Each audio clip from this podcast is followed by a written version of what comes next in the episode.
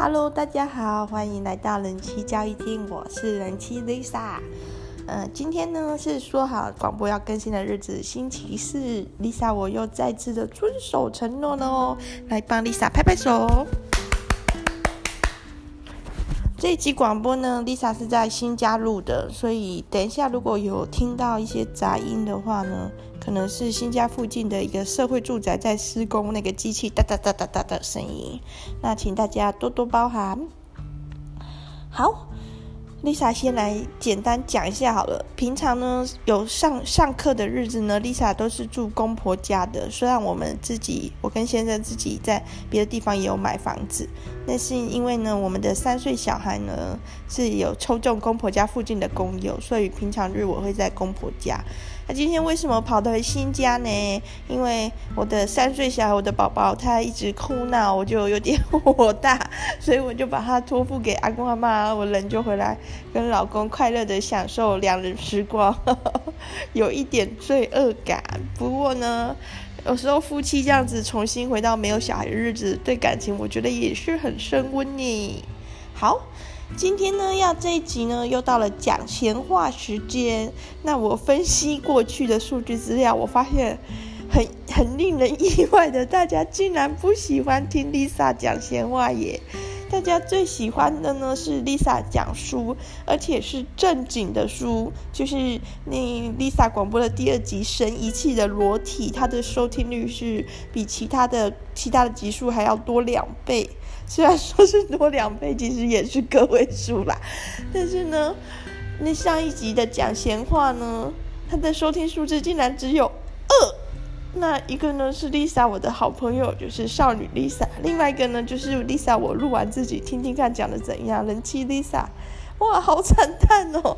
所以呢，希望各位朋友在听完这一集的讲闲话之后，如果觉得其实还蛮有趣的，可以回去找找看立集的那一集讲人家闲话哦，网红离婚事件，可以回去翻翻看哦。那这一集呢？我决定呢，不能只是单纯的讲闲话，要提升一下它的层次啊，以免说 这个收听数又数字又那么低迷了。所以呢，除了讲闲话之后，也会谈书籍哦。喜欢阅读的朋友可以听 Lisa 就是导读一下书籍。今天这一集的闲话讲的是谁呢？讲的是 Mr. 六。各位不知道有没有听过 Mr. 六这号人物？其实 Lisa 我很早就听过他喽。他呢？他的身世是，他是小小留学生，应该说从小十四岁的时候，十四岁的时候就跟父母移民到加拿大，后来他们又搬去美国矽谷居住。那 Mr. 六呢，也是个高材生，他有念过哥伦比亚大学，然后比较著名的是他是史丹佛大学的双硕士，气管电机双硕士，这个学历算是很耀眼，因为史丹佛是很好的学校。那 Mr. 六呢，他本名叫刘威林。那为什么取一个叫 Mr. 六呢？因为刘嘛，外国人如果发不好就会变六，所以他就用 Mr. 六当他在网络上闯，就是闯荡的名号。Mr. 六呢，因为十四岁就跟父母移民到国外的关系，常常就觉得有点孤单、格格不入，所以他就养成了写日记的习惯，就越写越多，好像是自己跟自己对话这样子。然后，所以他的文笔呢就练就得很厉害，就是文字产出量也很高。那当他在美国念完史丹佛大学的双硕士之后呢，他是有进入当地的企业的，进入甲骨文。那他自己也说呢，他大概是在二零零二到二零零四年的时候投入网络事业，但那时候的网络事业呢，并没有像现在这么发达，这么多机会。后来甲骨文的表现也不是很好，那他决定要回到台湾。啊，刚回到台湾的时候呢，主要就是出版一些书籍呀、啊，因为他有斯坦福大学的学历，然后在美国也了解一些创业或是网络的新趋势。书籍的销售量呢还好，就是就是普普通，没有特别亮眼。在二零零六年的时候，他下了一个决定，他要写部落格。在那时候，部落格其实还没有像现在这么普遍，就是并不是说人人手一格，现在是已经普遍到有点走下坡了。那时候的部落格呢是刚崛起的。就大家才刚开始知道说有这样的一个机会，可以在网络上发表自己的一些意见。那 Mr. 六呢，由于他是写一些国外的趋势比较新的，然后大家对于创业啊、赚钱啊、趋势啊这些词都很有兴趣，所以 Mister 六可以说是崛起的很快，就几个月内的浏览数字就来到了数十万。当然，以现在眼光来看，数十万并不能算是很红。但你想想看，在二零零六年的时候，那时候我们，我二零零六年的时候我才大学，我都还没有手机上网的功能呢，就是我上网都还是在用电脑呢。所以那时候大家的使用网络的频率也没有那么频繁，所以几个月内数十万的浏览的次其实是很惊人的。所以 Mr. 六很快呢，在这个创业圈或者是网络资讯圈就小有名气。那也有台湾的一些投资人就看上了他的才华，请他来经营公司，当一个公司的执行长。很可惜的是呢，这公司后来并没有创业，并没有成功。但是呢，Mr. 六他又开了自己的一个行销公司。那他自己的行销公司呢，曾曾经一度也是经营得非常好，获利数字也很好。除了 Mr. 六以外呢，这种高学历的海归、海外回来的人呢，写文章的事情呢，其实也是有几个，像是比如说 Mr. Jamie，然后像是钟子伟。那 Mr. Jamie 呢，叫做本名叫做林之成，他取 Mr. Jamie 呢，就是有点像 Mr. 六致敬的意思。那 Mr. Jamie 呢，他的双亲都是台湾的名医。那所以也是家世很好，然后去海外留学回来。那 Mr. Jamie 呢，现在还是在创业圈很活跃，活活跃。那之前呢，他办的那个 APP Works，专门就是辅导想要写 APP 创业的团队，这样算算是一个创业加速器，也是很有盛名。那林之成呢，现在在台湾大哥大，就是被聘起来当台湾大哥大的。算是怎么样，CEO 这样子，所以在创业界可以说是很有名气。那钟子伟呢，他是哈佛大学毕业的，他帮商业周刊写哈佛之后的人生。好，钟子伟的文章哦，就是那个调调啦，就是 非非常的精英，然后可能会在机场遇到谁什么的，吃个饭聊天，然后发表一下他自己的看法。有一段时间还被大家取笑，做了一个什么钟子伟创钟子伟文章创造机这样子，就是你输入一些关键字就会跑出一篇好像钟子伟写的文章。后来呢，钟子伟是去创办了关键评论网，那关键评论网刚开始的时候也是横空出世哦。那时候的那种网络媒体啊，网络报道媒体还不是很多，所以受到很大的关注。而且他走的是比较清新的，不是内容农场的模式。但是最近我觉得也是有点欲振乏力，也是没有没有那么好了。而且关键评论网一开始就是去搜刮大家的文章，等于只是把这些其他人的一些散落在 FB 啊或是部落格啊各地的好文章集结起来，然后让编辑再把它用一个主题串接而已。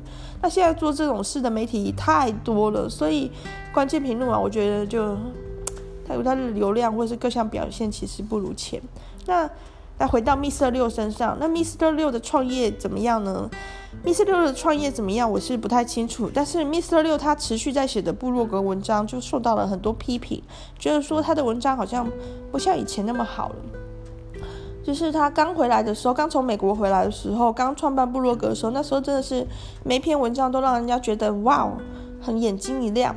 像比如说他在二零零八年的时候，他有写过美国最新的认为未来的三个趋势。第一个就是网站不一定是公司，就是在二零零八年的时候，那时候网址后面加个 .com 嘛，通常都是公司才会去设网站。但现在呢，他这个趋势预言是重的，因为一些网络红人啊，或者是一些就是每个人都可以去设那个网站，不一定是要公司行号。然后第二个趋势，他写的是创业家不一定在创业。这个就有点 哲学上的，不知道他在说什么了。那其实他可能是在讲说，并不是传统的创业模式，而是有很多的，比如说你可能用个人身份去做一个行销代理之类的创业，或者是你并不是去创一个公司，而是你借着辅助别人创业，然后这样创业，或者是像现在的一些 Uber 啊、Airbnb 这样子，利用既有的一些模式，去用一个新的平台，这样就是创业的。事情可能会超出我们的想象。然后第三个预言是上网不一定用电脑，哇，这预言就非常神准啦。现在大部分上网都是用手机，对吧？所以，Mr. 六在早期的文章真的是有点看见未来，就是那个视野是很好的。后面的文章呢，开始有点改变，然后有写一些不能说阿里不达了，就是写一些 像人气 Lisa 讲人家闲话一样，写一些办公室的闲话啊，怎么的，格局好像就变小了。然后到后来呢，Mr. 六还开始做一些励志图文、心灵鸡汤的图文，就感觉好像、不是以前那个 Mr. 六了，发生什么事呢？然后在最近，在今年年初呢，他有一篇文章，他终于讲出了他现在在干嘛以及为什么会这样。他现在呢在做一个网络文章订阅的，他希望能有一小群的核心读者是支持他的理念，喜欢他的文章，想从那边学习营销知识的话，可以付费订阅他，然后他可以靠着这个订阅呢维持生计，然后把他的公司收起来，而且也没有再去做其他工作。为什么呢？因为他离婚了，离婚了之后，他要独自养育一个国中的小孩，跟国中的儿子，跟一个小三的女儿，所以他他想要全心照顾他，没有那办法再去分身做创业、做经营公司或者去外面工作，因为一个男性在职场上，他势必要花很多的时间在那上面，所以他想要利用在家工作、写文章，让大家来付费订阅的方式维持生计。哇，离婚了！其实呢，离婚是常有的事，但是呢，Mr. 六的离婚就让人不不生唏嘘，因为不是一场很愉快的离婚。你说这场婚姻呢，是经过很多痛苦之后，然后不太愉快的去结束掉的，在抚养权的方面也是有过一些争吵。然后据 Mr. 六的说法，是说女方她要求的赡养费比市价行情高出大概三倍以上，所以。一般来讲，赡养费我觉得应该是三万元左右啦。我我我对赡养费 市场的了解，比一般行情高出高出三倍以上，可能是那女方需要有十万元以上的赡养费。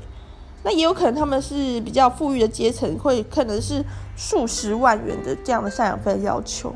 就是那 Mr. 六觉得说，他并不是不能给女方赡养费，但是这个抚养费，但是这样子实在是。太太没道理，所以 Mr. 六决定自己拿那个孩子的抚养权，就是负这个照顾的责任。好，我们来讲 Mr. 六的离婚之前，我们先来讲 Mr. 六的结婚好了。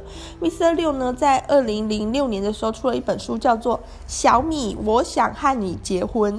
其实呢，这本书我没有看过，我之前在浏览 Mr. 六的著作里面的时候，有注意到这本书。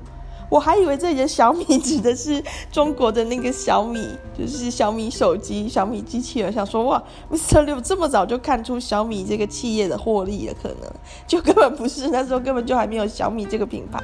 这里的小米呢是一个女生，叫做小米。然后 Mr. 六呢想要跟她结婚，这虽然是一本求婚的书。然后 Mr. 六呢在书里面是笔名化名叫做威威利乔子。虽然说他是用化名、笔名去写，不过这本书还是有列在他的著作名册里面，所以大家都知道是他写的。这样，然后他写写一些他跟小米，因为我还没我还没有真的看这本书，我有网络下订，但是因为这本书已经绝版了，所以买的是二手书，还没有到。但是网络上的一些介绍，他就是写他跟小米相处的恋爱的经过，还有他想跟小米求婚的话。呃，它里面有一段。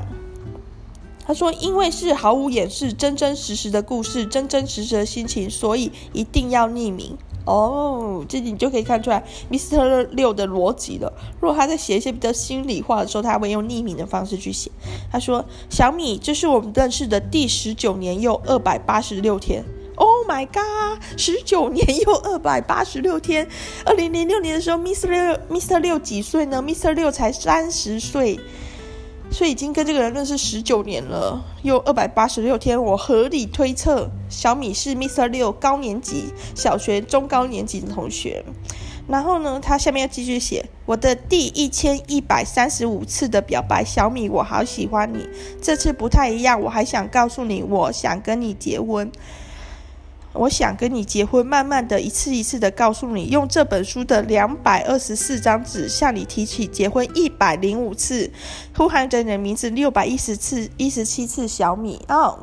这里呢，我们可以看出来，Mr. 六是一个数字控，大量的数字。那有一些有有有一些数字令人惊讶，有一些数字则令人厌烦。就比如说，你呼喊小米几次，这怎么可能算得出来？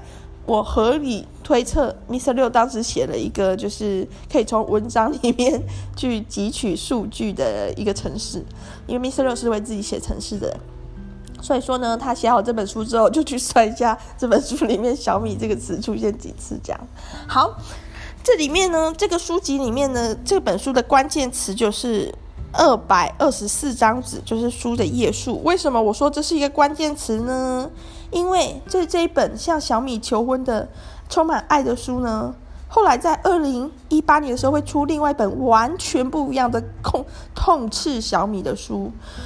那他，因为他 Mr. 六的逻辑就是这样嘛，写这种很诚实的生命中或者心理的真实经历的话是要匿名的，所以二零零八年这本书呢，他也没有，他也没有直接写出来说是是在讲他自己，但是感觉得出来呢就是这样。那二零零八年的这本书叫做《女暴和她家的受害者们》，那这本书有几页呢？这本书有四百九十六页。就是呢，他对小米的爱呢有两百四十几页，但是呢，他对小米的恨呢有四百九十六页，大概可以推论出这件事。我们先来讲一下 Miss Liu 的婚姻发生什么事好了，因为她是一个持续的写作者，包含他自己的部落格、他的 FB，还有他有一个网站专门放他的日记。其实他算是透露出他生命的蛮多细节的。像我这种好像好像怎么讲猎豹一样的八卦狩猎者呢，就会不断的阅读，然后去拼凑出这些故事的项目。小米呢，他应该是家庭环境对他。管得比较严，或者是说那个原生家庭比较不是那么理想，不是那么正面的家庭。但是呢，Mr. 六呢，就是用爱不断的去追求她，那可以推测出来，小米长得非常漂亮，就是这样子。Mr. 六的相貌也不错，但是从虽然我没有看过小米的照片，但从一些文字叙述，包含 Mr. 六自己的女儿的长相，可以推测出来，小米一定是非常漂亮的女生。而且小米除了漂亮之外，好像还去做了一些微整，然后这不是重点，排排除排除。然后呢？小米一开始对婚姻可能没有那么积极的打算，但是 Mr.Liu 的求婚他是有答应的。婚姻的前几年呢也还算 OK，但是呢慢慢就有些问题，可能是因为 Mr. 六忙于事业，所以忽视了小米一些心理层面的变化。在结婚后两三年的时候，Mr. 六发现发觉状况不对了，就是原本呢小米都会跟 Mr. 六诉苦，就是诉苦一些家庭上的不愉快，或是跟其他人不愉快，但是两三年后呢都没有了，小米都不跟他诉苦了。后来他才惊讶发现，天哪！小米现在的苦的对象就是 Mr. 六自己，就是这个丈夫。然后小米都会打电话或者跟其他周遭亲朋好友不断的讲 Mr. 六的坏话。那 Mr. 六这件事当然是很震惊啊！而且除除了这样之外，然后在透过《女暴家庭里的受害者》这本书里面，我们可以看到说，小米有很多的手段。就虽然这本书 Mr.Liu 没有说他是在写小米和他的婚姻，但是我们几乎可以肯定说就就是 就是，因为呢这本女报这本书里面的五十个故事呢，它虽然都不太一样，就是有一些科幻，有一些惊悚，但是你可以看它出来几个脉络，就是女生她的家庭原生家庭条件不好。应该说原生家庭有点偏差，那女生不喜欢，但是女生呢进入婚姻之后还是复制这个模式，特别是在有了小孩之后，那有的女生呢是一开始有第一个小孩就变得很怪，有的女生呢是有了第二个小孩，就是先生那个儿子，后来生了一个女儿之后变得很怪，先生那个儿子再生一个女儿，根本就是 Mr. 六的的生活的写照啊，所以几乎可以断定就在讲他。而后来我从 Mr. 六的一些部落格文章里面也可以发现，就是他。他的文章里面的描述，他的婚姻生活跟这本女报里面的描述的故事是雷同性很高的。比如说，里面的太太呢会一直挑拨小朋友跟爸爸之间的感情。像里面有一个故事就讲到说，女生一直跟儿子说，先生就是偏心女儿。其实女生自己才偏心，就是那个太太才是偏心儿子，偏心的夸张，已经不管那个是非对错了。但是呢，儿子在长期受到这种挑拨的情况下，也会觉得对爸爸就是偏心女儿，然后就会更会去欺负妹妹。那妹妹在这个角色里面就是非常的痛苦，她被她被。哥哥欺负，然后他想要爸爸妈妈去伸张正义，那爸爸愿意，但是妈妈又会去攻击这个女儿，认为这个女儿也有错，然后爸爸不可以偏心，这样子，就是是非对错的价值观就很扭曲，而且挑拨挑拨小孩跟爸爸之间的感情就挑拨得很彻底，然后不管爸爸要做什么呢，妈妈都不不不就不赞成，就是一切都要照妈妈的指示去做。如果爸爸自己想要带小孩去运动的话，妈妈就会骂他。这件事跟 Mr. 六自己本身的生活也是高度重叠，因为 Mr. 六他曾经说过他很喜欢去逛一些运动用品店，因为他觉得很好玩。但是呢，因为之前这段婚姻里面，老婆可以说是一直限制他去做这件事，到最后他几乎都快忘了他自己本来喜欢什么。然后在这些这五十个故事里面呢，有些是言语暴，大部分都是言语暴力，就是利用贬低你啊、挑拨感情啊、讲坏话啊、说谎这样子去操作。那也有一些变成真实的暴力啊，可能可能在 Mr. 六的婚姻生活里面，他的太太也真实的有对他或者是对他的子女使出这种不当的暴力，有可能，所以就会觉得哇，好可怕。然后呢，这里面也有讲到一些 Mr. 六自己的复仇，自己的想象的复仇。他也有在一些故事里面，男主角是有成功的揭穿太太的真相给世人知道。事实上，这整本女报的书就是一个复仇啊！他想揭露他太太的真相，小米的真相给世界上每个人都看到，小米是怎么欺负他。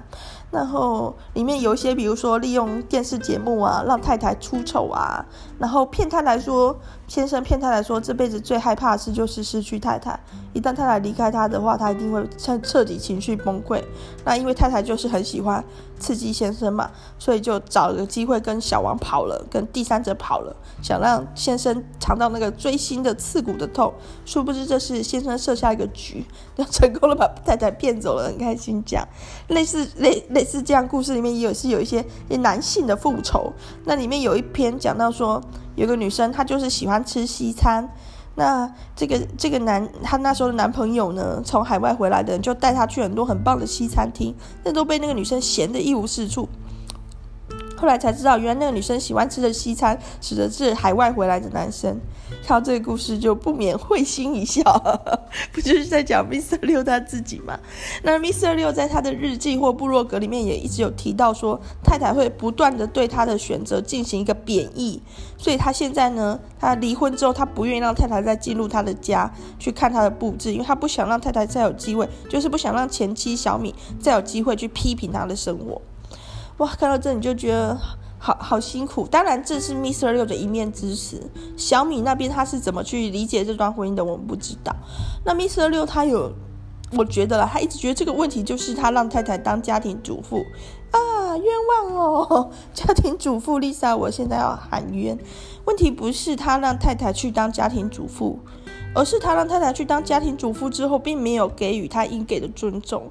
也就说，他倘若他觉得说，哎，我去外面赚钱了，我给你的我所有的薪水了，这样就够了的话，那很明显，太太在这段婚姻关系中不可能会觉得幸福的。也就是说，太太她当家庭主妇，她还是有她需要。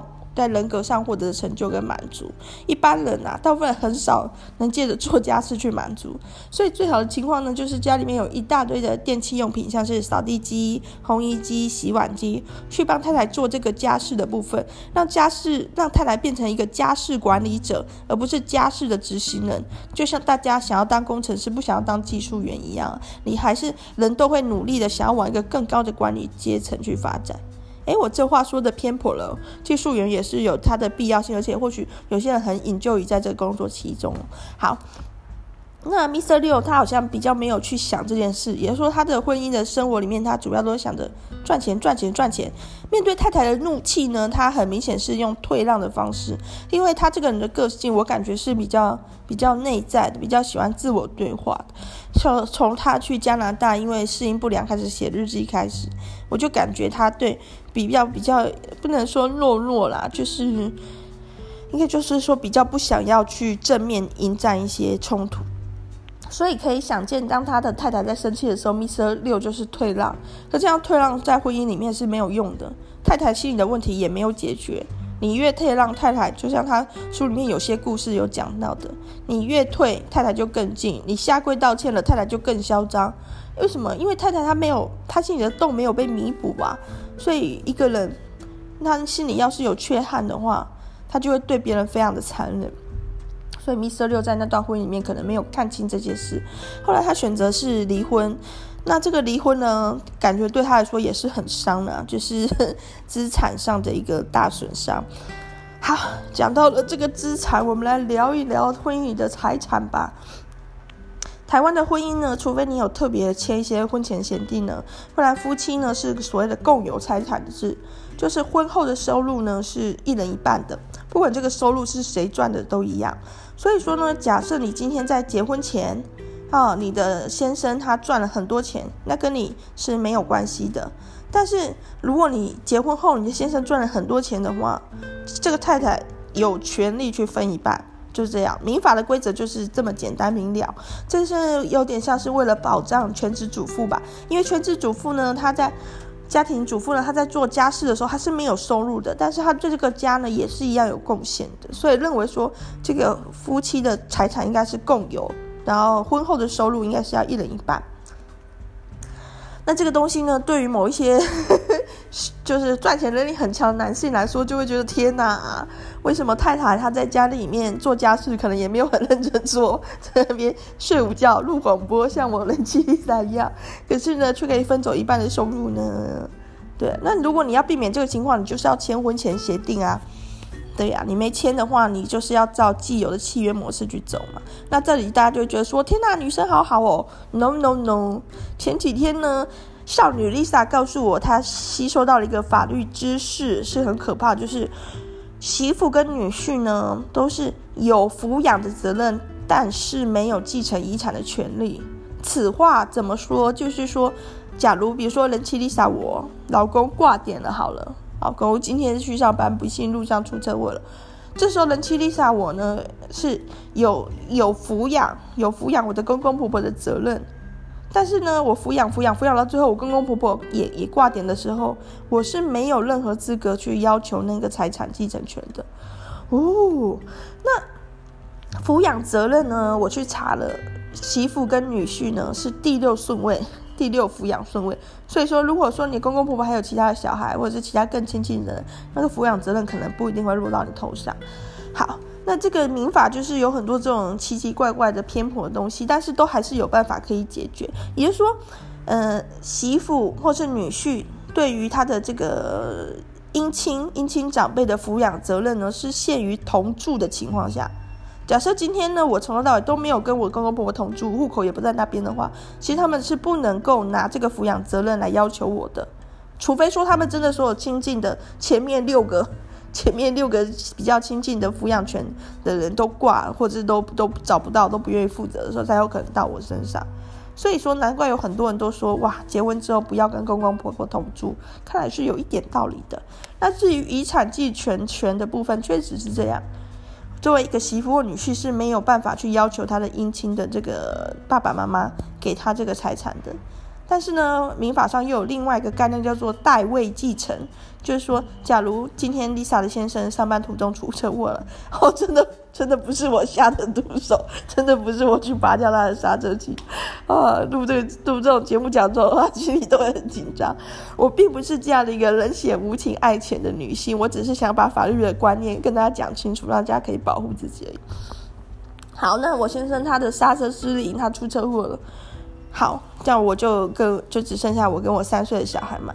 那日后当我公公婆婆过世的时候呢，我我没有资格要求继承财产，但是我的小孩呢，他可以，因为他是因为他的爸爸就是我先生呢，当初是是公婆的财产的合法的继承人之一。那这个他有他的可以行使的继承权的比例，这个比例呢，因为他提前过世，所以他是继承不到的。这时候呢，他的小孩。就是我的儿子呢，他是可以去代代替他爸爸代位继承他爸爸应该得到那份遗产，对，所以要那代位继承呢是有限制的，就是要不得已的情况下不能去继承遗产。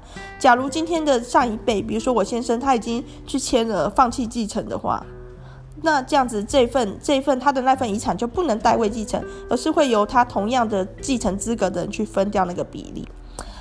好了，补充完婚姻的一些财产的事情呢，嗯，民法就是就是蛮烂的啦，就是一堆很过时的规定，因为它真的定很久。但是呢，大家如果要走入婚姻的话，或者是大家有的遇到一些事情的时候，还是要尽力的去了解民法，不要让自己的权利应有的权利受损喽。好，回到 Mr. 六先生身上，我觉得 Mr.Liu 可能就是财产被分掉一大半了，很不满。因为在他二零一八年的《女报》这本书里面，不断有提到说，有一些女生根本就是设计男性，为了他的钱，为了他的家产。对，那我 Mr.Liu 这么想，我也是，我也是很遗憾啦。就是他还是没有看出来一个盲点，就是因为他一直着重在这些事情上，所以他从来没有 touch 到小米的内心。他还是只看到小米爱钱或是怎样。比如说，他会想说，要求三倍抚养费，因为小米后来在二零一九年离婚的时候是要求了高于市价三倍的抚养费，这样的小米是想敲他一笔竹杠。他有没有想过另外一种可能性，就是小米不希望跟他离婚，或者是小米其实希望他能了解抚养孩子的辛苦呢？他有没有想过这个可能性？就是小米他要三倍抚养费，是因为小米很爱钱。现在小米的经济状况蛮不错的，还有一个收租的店面，是不是因为 Mr.Liu 经济状况才变得这么不错，或者是原生家庭经济状况就不错？我不知道。但是 Mr.Liu 他有没有想过这些事情以外的可能性？就 Mr.Liu 他假如只能一直用金钱去想这件事的话，他当然觉得小米很可恶，自己很不幸，自己很可怜。可是他这个可怜，其实就是他从头到尾都没有不触及到一个内心真正的问题，就是小米他真正要的是什么？他的缺失是什么？怎么去弥补？所以小米也一样，在这段婚姻中，可能她是很强势的骂老公、骂小孩，管理这个家，然后后来离婚了。从头到尾，小米也没有得到任何的满足，因为真正的问题都没有都没有人去碰，Mr. 六也不想去碰，就就离婚了。嗯，因为我是一个家庭主妇，或许就是我这样对小米话，就是好话讲比较多吧。那其实看完这本《女报》这本。五十个故事，将近五百页的书之后，我也是有点感触的，就是一个家庭的不和睦，其实对小孩、对双方的伤害都都好大。所以说，后来我生我就是我生我三岁小孩的气的时候，我也是选择赶快跑掉，不要对他怒骂或是责打。对，我也是努力呀、啊，嗯。诶，讲到这里又回到自己身上，再回到 Mr. 六身上吧。Mr.Liu 呢，他开始当这样的一个单亲爸爸。二零一九年离婚了之后，现在已经快超过半年的时间。当单亲爸爸的时候，他也体会到很多辛苦。但是呢，你从他的日志里面可以看到一件令人愤怒的事，就是一直有个女生陪在他身边。然后他还见过这个女生的双亲，女生也见过他的双亲，也太快了吧，才六个月。所以说，是不是在离婚之前其实就已经有密谋一些事了呢？还是离婚之后很快的就进入下一段感情了呢？这点我们就打一个问号，因为 Mr.Liu 他自己可能就不会说这些事了，对他不利的事。那 Mr.Liu 呢，他最近在弄这个订阅制的文章呢，还是以行销为主题，但是你可以看得出来，他的他的格局真的已经变了，就是比较有时候他写的一些故事啊，都是家庭的故事。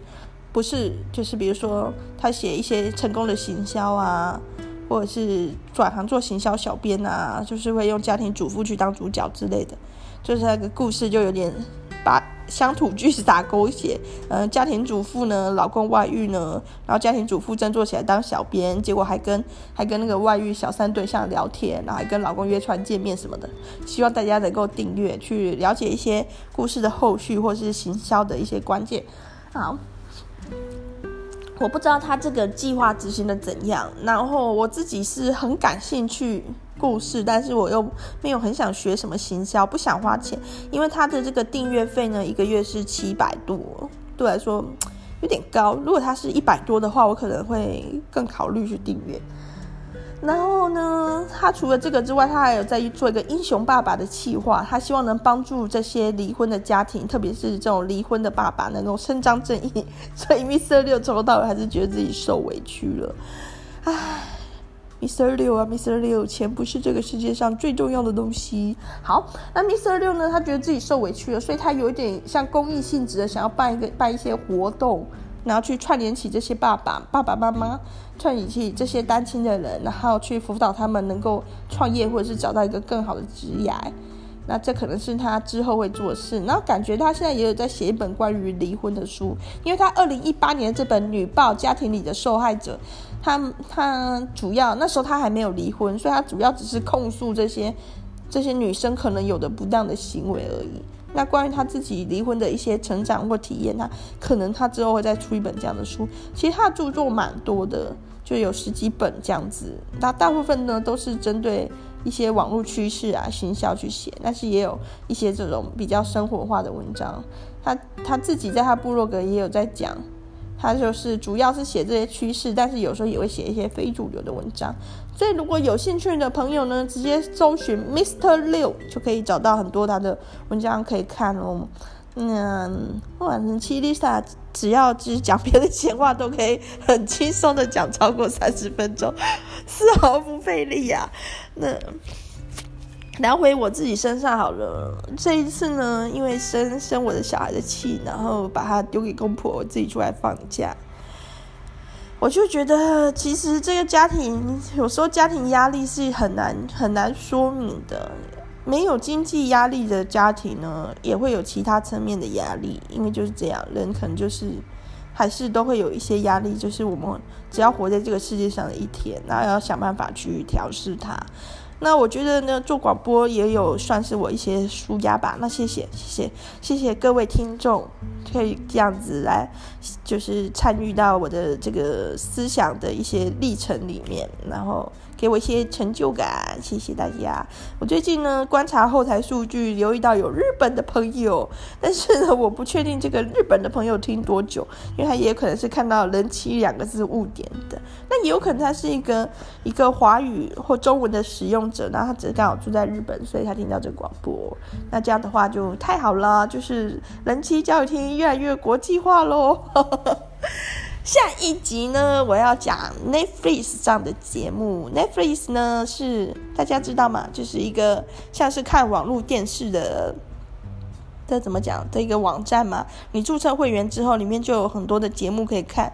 有一些呢是 Netflix 去跟人家买版权的，就是一些旧的电影或旧的影集。那有一些呢是 Netflix 他自己自己去拍的 original 的原创的。那所以 Netflix 呢，像之前介绍的 AV 帝王。很多很有趣的主题，那 Netflix 呢也比较开放，就是你可以看到很多跟性啊、跟性或者是这些比较特殊的行业现象有关的纪录片或者是影集，甚有意思呢。所以下一集就要来跟大家聊一聊 Netflix 上这些值得一看的影集啊。那 Netflix 的订阅呢，好像是，好像是。有点忘记多少钱了，但是家庭的话好像是一个月四百，但是呢，因为家庭的话可以有四个使用者，所以如果你能找到四个朋友跟你合订的话呢，你一个月就只要付一百块就好了。在 PTT 上呢，很多人在找这个 Netflix 的合订哦，所以如果各位有兴趣的话，可以去找看能不能凑四个人，这样一个月只要一百就可以透过笔电啊，或者是电视外接网络看很多有趣的节目。好了，是就是先预告到这里了，那。Lisa，我呢要去进行我自我的反省，家庭、婚姻、育儿关系的自我反省修炼了，跟大家说拜拜。那星期二在线上线上听喽，拜拜。